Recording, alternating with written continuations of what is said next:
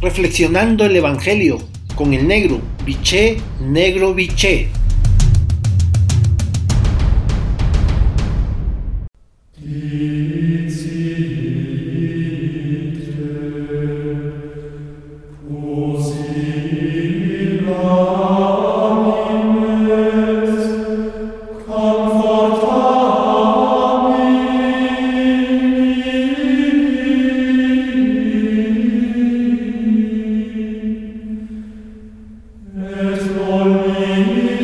Buen día hermanos y hermanas. Hoy el Evangelio de Mateo en su capítulo 14, versículo del 13 al 21, la frase central es la siguiente. Denle ustedes de comer.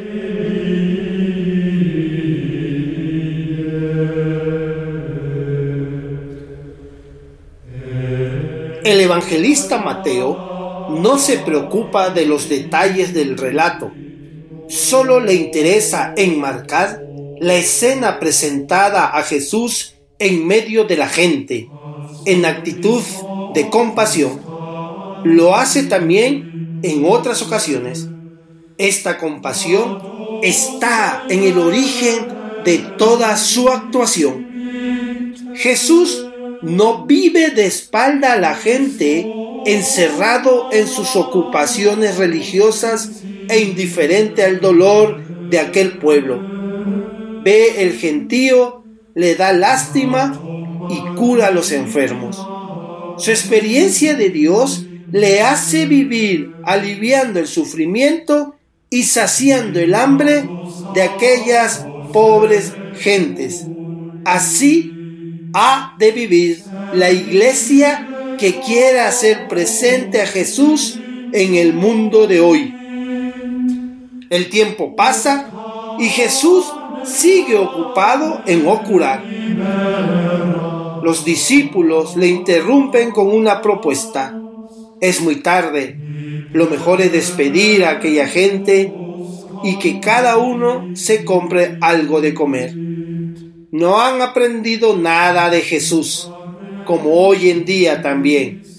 Se desentiende de los hambrientos y los dejan en manos de las leyes económicas dominadas por los terratenientes que compren comida. ¿Qué harán quienes no pueden comprar? Jesús les replica con una orden lapidaria que los cristianos y cristianas satisfechos de los países ricos no quieren ni escuchar. Delen ustedes de comer. Frente al comprar, Jesús propone el dar de comer. No lo puede decir de manera más rotunda. Él vive gritando al Padre, danos hoy nuestro pan de cada día.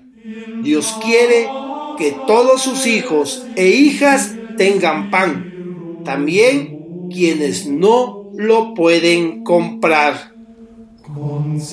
La multiplicación de los panes aparece en todos los evangelios, lo que muestra la importancia que tuvo en los primeros cristianos este acontecimiento.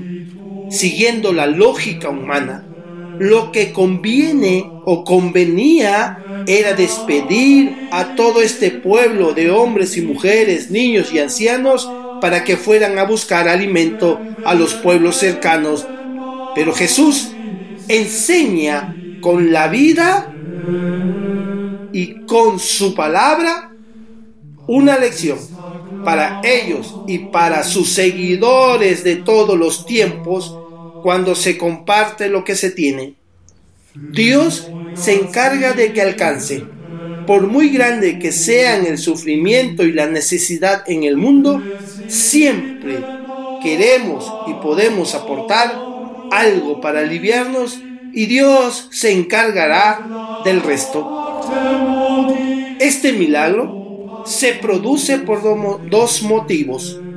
El pueblo deja a sus seguidores para seguir a Jesús. Es la desinstalación de la persona lo que posibilita el milagro. Y segundo, Jesús mira con compasión su mirada compasiva le lleva a sentir con el otro, por el otro y para el otro. Hoy en día, nosotros, sus discípulos y discípulas, somos invitados a ser intermediarios de la misericordia del Señor. Por lo tanto, para tu reflexión de esta mañana tarde, tomándote el tiempo necesario y el silencio que requieres, la pregunta es, ¿tu seguimiento de Jesús te mueve al compromiso con los más empobrecidos de este mundo? ¿Por qué nos llamamos seguidores de Jesús?